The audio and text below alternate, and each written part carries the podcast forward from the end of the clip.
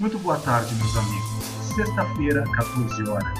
Está no ar Café Transpessoal, um momento de vida, consciência e psicoterapia, num espaço de reflexão sobre temas que envolvem a consciência humana.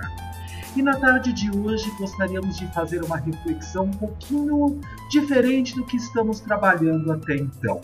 No episódio desta semana, nós vamos pensar na possibilidade da questão de estarmos inteiros dentro da nossa própria essência. E para começar, vou iniciar refletindo a respeito da oração da Gestalt terapia, que diz assim: Eu sou eu, você é você. Eu estou neste mundo para fazer as minhas coisas. Você está neste mundo para fazer as suas coisas. Se por um acaso nos encontrarmos, será lindo, faremos as nossas coisas em conjunto. Caso contrário, nada há a fazer.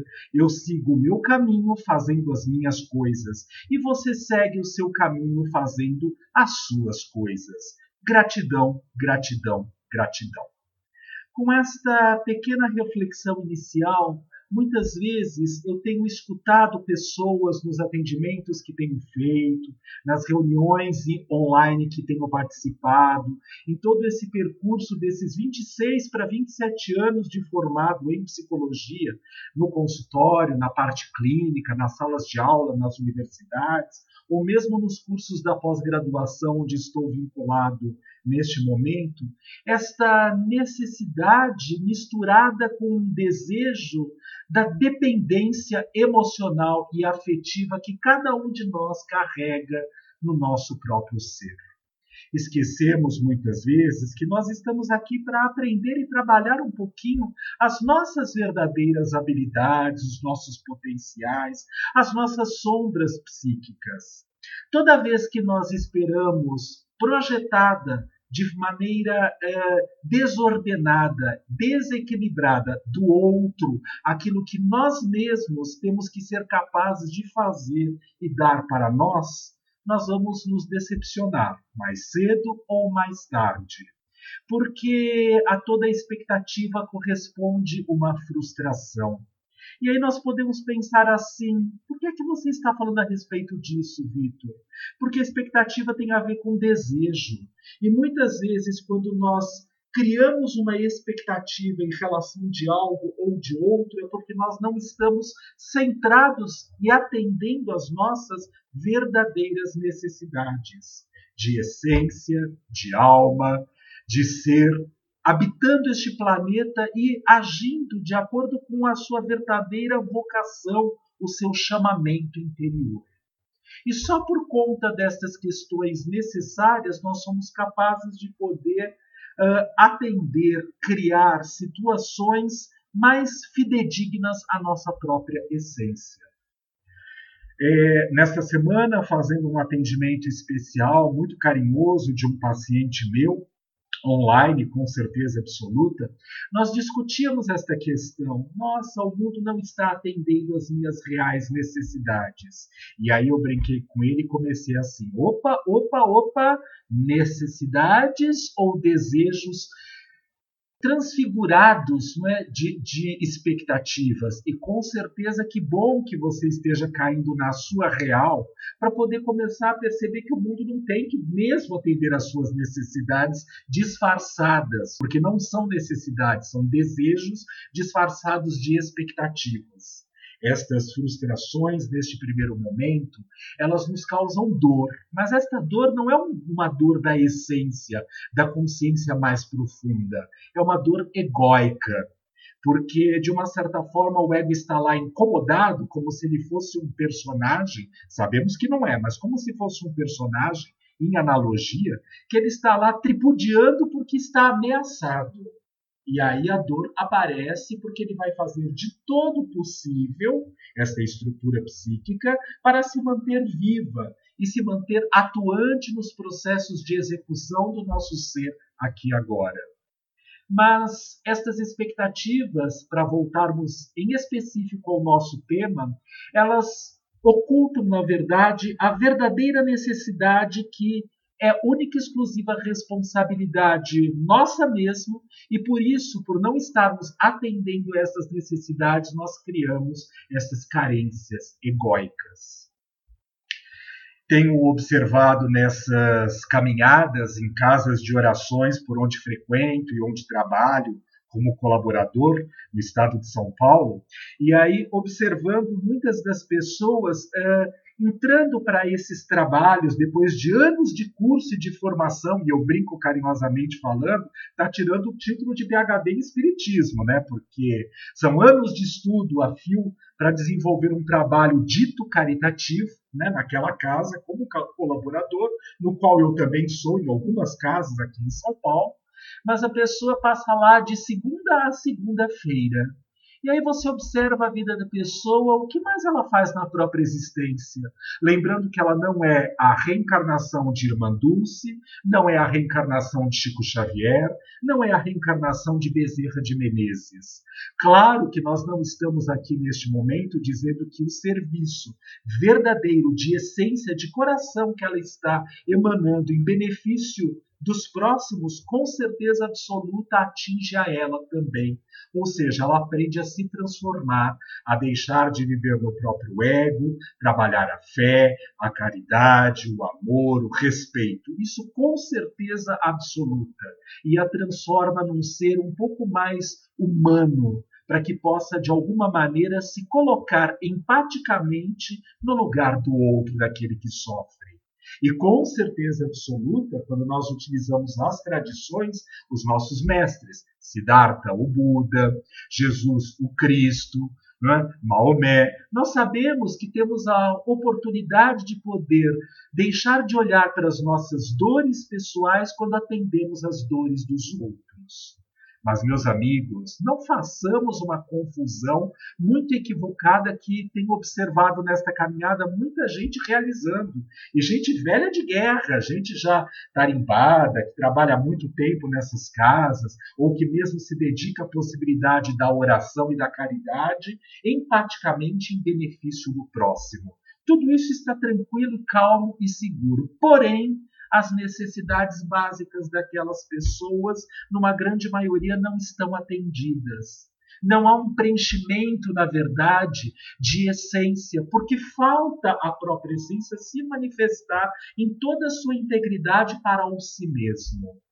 Uma vez escutei uma piada de um colega psicólogo dizendo que nós deveríamos sim dar o dízimo, mas não o dízimo para a casa religiosa, ele fazia, sim, com certeza, uma analogia, e para os bons pensadores e sabedores, meia palavra bastaria. O que ele queria dizer com isto? Ele não estava falando na moeda, é, é, é, dinheiro, na espécie em si. Ele dizia a partir do momento que você dedica toda a harmonia, toda a esperança, toda a fé, todo o amor, todo o respeito, toda a oportunidade de ajuda ao próximo, qual é o momento que você dedica isto para você mesmo? Se você tirar 10% do seu dia, da sua semana, do seu mês, para de verdade atender a sua necessidade, necessidade de alma, não estamos falando de ególatras, ok? Necessidade de alma, de essência. Com certeza absoluta você deixa de ser um fardo na mão de outros. Tantas pessoas, de uma certa forma, neste momento onde estas casas todas estão fechadas, estão passando por crises existenciais. Por quê? Porque o único trabalho que elas tinham de realização era se dedicar única e exclusivamente de segunda a segunda, 24 horas por dia, dentro destas casas. E agora, o que elas estão fazendo? Há um tempo atrás, num dos primeiros podcasts, eu fiz questão de poder questionar Ué, Deus está única e exclusivamente dentro destas casas religiosas, do templo budista, da igreja católica, se nós pararmos e pensarmos, lá dentro dos templos eh, religiosos, das casas espíritas, do terreiro de Umbanda, se eu preciso desta casa para de verdade me reconectar a Deus, eu não tenho aprendido absolutamente nada em toda esta caminhada da minha existência. Nós precisamos parar de projetar no externo aquilo que de verdade mora no nosso interior e que faz parte, com certeza absoluta, da nossa evolução moral e espiritual. Nos redes sociais, nesses WhatsApps da vida, de grupos, dessas casas religiosas. Oh, meu Deus, quando será que a nossa casa vai abrir? Vai abrir na hora que tiver que abrir. Você não tem condições de poder trazer para si, para o seu dia, para a sua possibilidade de existência aqui agora, o alimentar-se, o nutrir-se no melhor do que você pode neste momento, para de alguma forma, quando lá se abrir, se abrir, na forma mais equilibrada e tranquila dentro do nosso processo de caminhar, onde as coisas vão voltar a um ritmo diferente daquele que nós tínhamos, num outro patamar, num outro equilíbrio. Você tem condições de poder se doar melhor. Numa das comunicações de um espírito de uma envergadura um pouco mais alta do que a nossa, numa casa espírita bastante séria, onde estamos vinculados no centro de São Paulo, foi questionado exatamente isso, né? É um dirigente das fraternidades dos humildes que trouxe uma mensagem através de um dos colegas colaboradores, através da sua própria psicofonia, dizendo: amigos, calma, vocês querem retornar ao trabalho, mas estão esquecendo de si próprios, de olhar para si, para o seu patamar, de perceber o quanto de verdade vocês ainda têm muito a caminhar no processo da autoevolução. E a gente que costuma mencionar, eu vou trabalhar em nome dos mestres ascensionados para com certeza ajudar na evolução da humanidade. Não nos esqueçamos, neste momento, nós fazemos parte desta humanidade. E nós necessitamos desta evolução.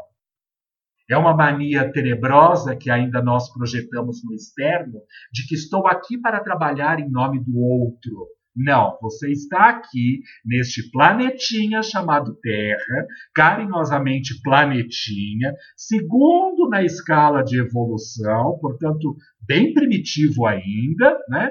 saindo ainda de provas e expiações e passando para a regeneração, para que você possa olhar para si e perceber o quanto você ainda é devedor de si mesmo, das possibilidades que deixa de utilizar no seu processo de se sentir religado ao cosmo, à natureza divina, a Deus, a parte uh, uh, uh, de essência, de consciência suprema, se você assim preferir chamar. Dentro dos trabalhos da psicologia transpessoal, que é esta escola e vertente a qual eu estou ligado neste momento, nós sempre falamos a respeito disso. É uma escola que valoriza o, as tradições, que valoriza o religare. Nós só podemos dar ao outro aquilo que nós temos dentro de nós mesmos. Como é que eu quero ser um doador de ectoplasma, de energia salutar em benefício do outro, quando eu me encontro doente? Mas, como dizia nosso amigo Chico Xavier, espírita, né?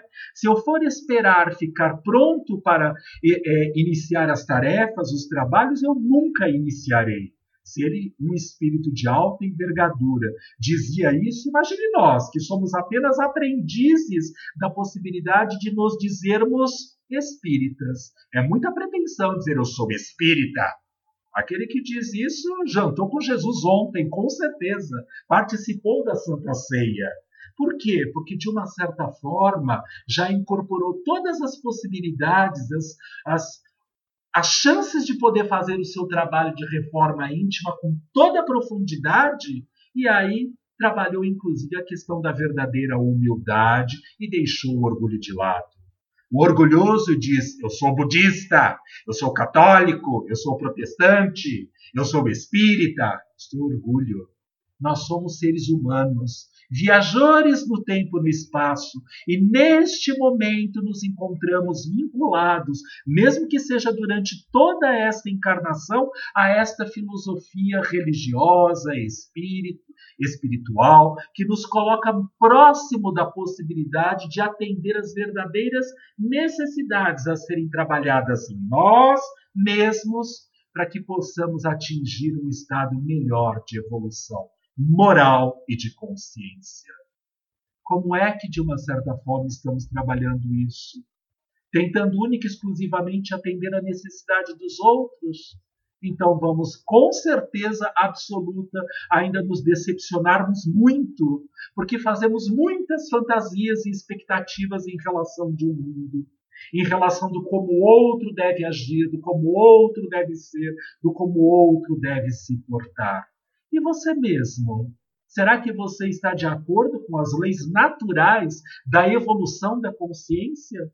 Ou se encontra, segundo as tradições de Ken Wilber, ainda numa consciência bege, bem materialista, bem apegado, onde eu só sou capaz de caminhar quando eu vou àquela casa frequentar aquelas tradições todas, senão eu não tenho condições de poder realizar a minha essência no aspecto mais sublime e sutil da cor púrpura do estado de consciência. Que possamos refletir no nosso dia a dia, que possamos reanalisar a quem e com quem de verdade nós estamos apegados nesta existência para que nós precisamos de grandes mestres, quando na verdade os próprios mestres das esferas superiores já disseram a um Buda a ser desperto que habita aí o seu ser.